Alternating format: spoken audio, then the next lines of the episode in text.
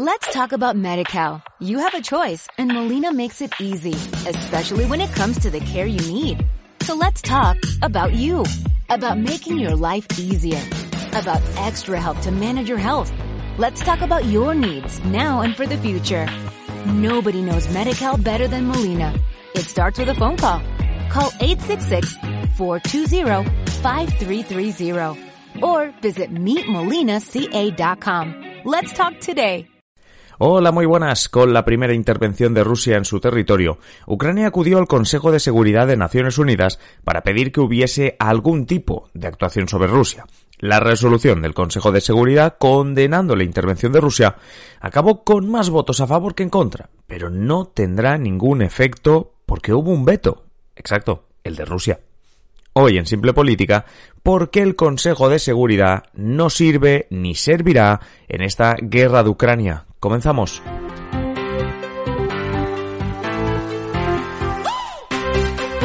Os habla Adrián Caballero y esto es Simple Política, el podcast que trata de simplificar y traducir todos esos conceptos, estrategias y temas que están presentes cada día en los medios y que nos gustaría entender mejor.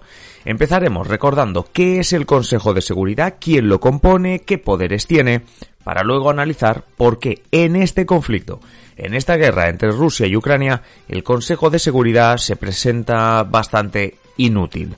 Antes, eso sí, déjame recordarte que si te gusta Simple Política puedes tener más haciéndote mecenas. Cada sábado podrás escuchar la clave, cada lunes tendrás el adelanto de todos los episodios y mucho más contenido. si quieres hacerte mecenas, sigue el enlace de la descripción de este episodio o visita patreon.com barra simple política o si nos escuchas desde la plataforma iVox, dale al botoncito azul de apoyar. Y empecemos el episodio, como digo, hablando del Consejo de Seguridad como tal.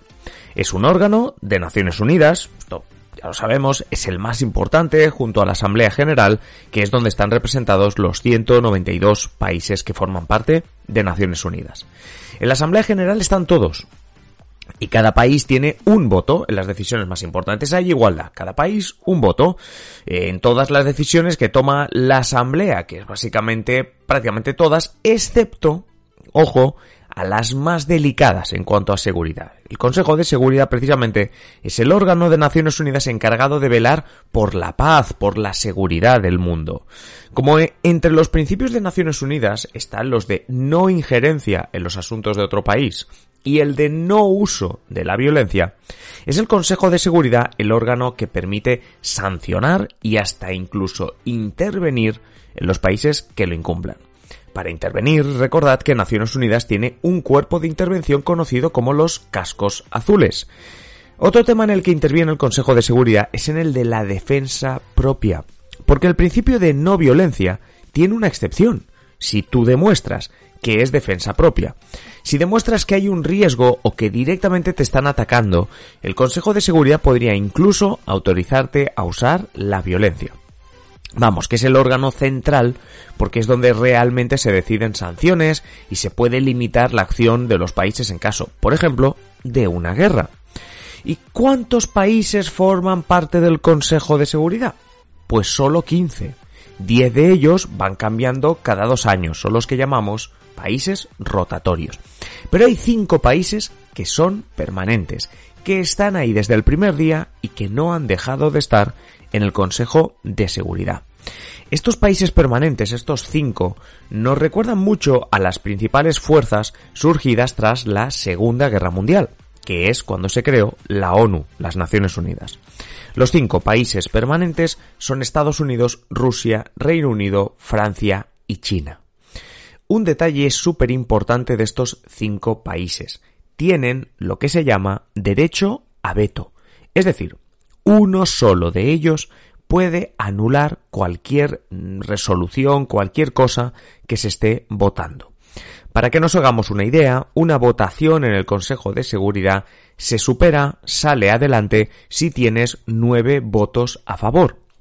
Bueno, pues puedes tener 14 a favor, que si el que vota en contra es uno de esos cinco permanentes, lo que se esté votando no va a salir adelante. ¿Qué sentido tiene el derecho a veto? Porque quizá estáis escuchando y diciendo, pero ¿qué sentido tiene darle tanto poder a un solo país? Sin este derecho a veto, seguramente no tendríamos Naciones Unidas, porque buena parte de las potencias querían evitar una tercera guerra mundial, por supuesto, y creían necesaria la creación de unas Naciones Unidas. Eso sí, no querían un fracaso como el que supuso Sociedad de Naciones. Ya sabéis, Sociedad de Naciones, que estuvo vigente entre la Primera y la Segunda Guerra Mundial. Las grandes potencias habían ignorado a la Sociedad de Naciones. Estados Unidos ni siquiera entró.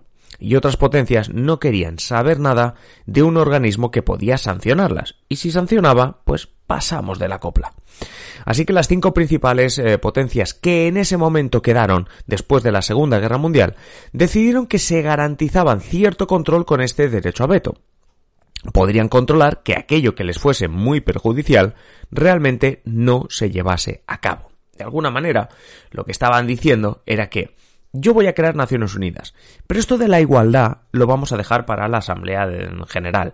No quiero igualdad completa. No quiero que una alianza de cuatro países que yo considero inferiores o que al salir de la Segunda Guerra Mundial son colonias o claramente inferiores, pues puedan eh, llevarme la contraria e incluso ganarme una votación.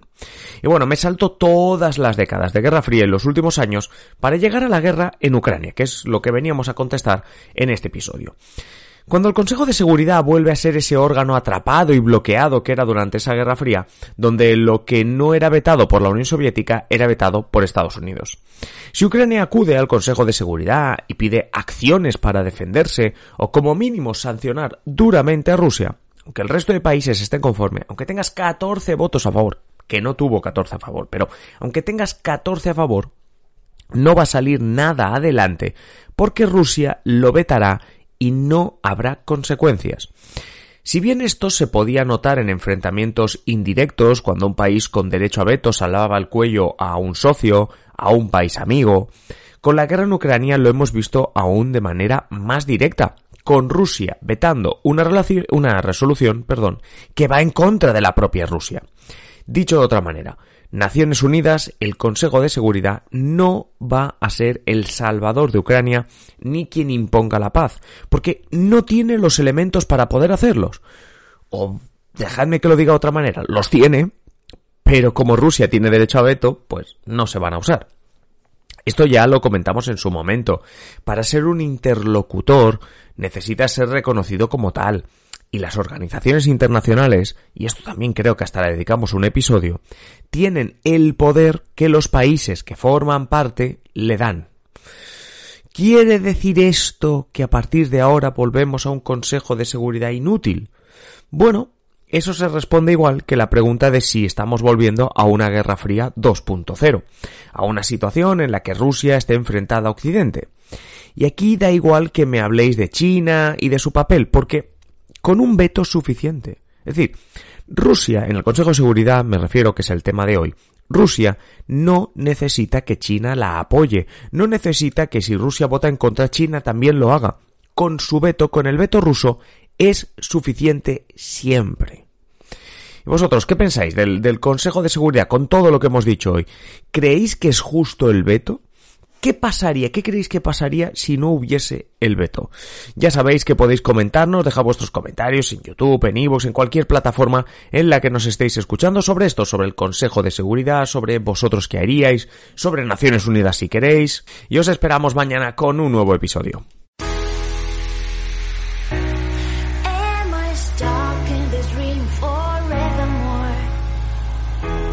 Y hasta aquí el episodio de hoy. Como siempre, agradeceros que estéis al otro lado y ya sabéis, invitaros a que compartáis este episodio en las redes sociales o allá donde queráis. Si queréis más simple política, pues varias opciones. La primera, esperar a nuestro próximo episodio, ya sabéis, de lunes a viernes un nuevo episodio.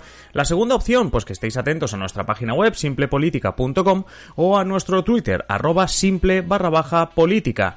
Y la última, la más interesante de las opciones, es que os hagáis miembros, os hagáis mecenas de Simple Política para tener contenido en exclusiva. ¿Cómo te haces mecenas de Simple Política? Pues tienes dos opciones. Si nos estás escuchando a través de ebooks, te vas al botoncito que pone apoyar y si no, tienes el enlace en la descripción de patreon.com barra Simple Política. Es así de sencillo. Te haces mecenas y disfrutas de un montón de contenido en exclusiva, no solo el que vendrá a partir de ahora, sino todo aquel que ya hemos publicado. Y nada más, simplemente deciros que paséis un feliz día y aquí estaremos en el próximo episodio. Un saludo.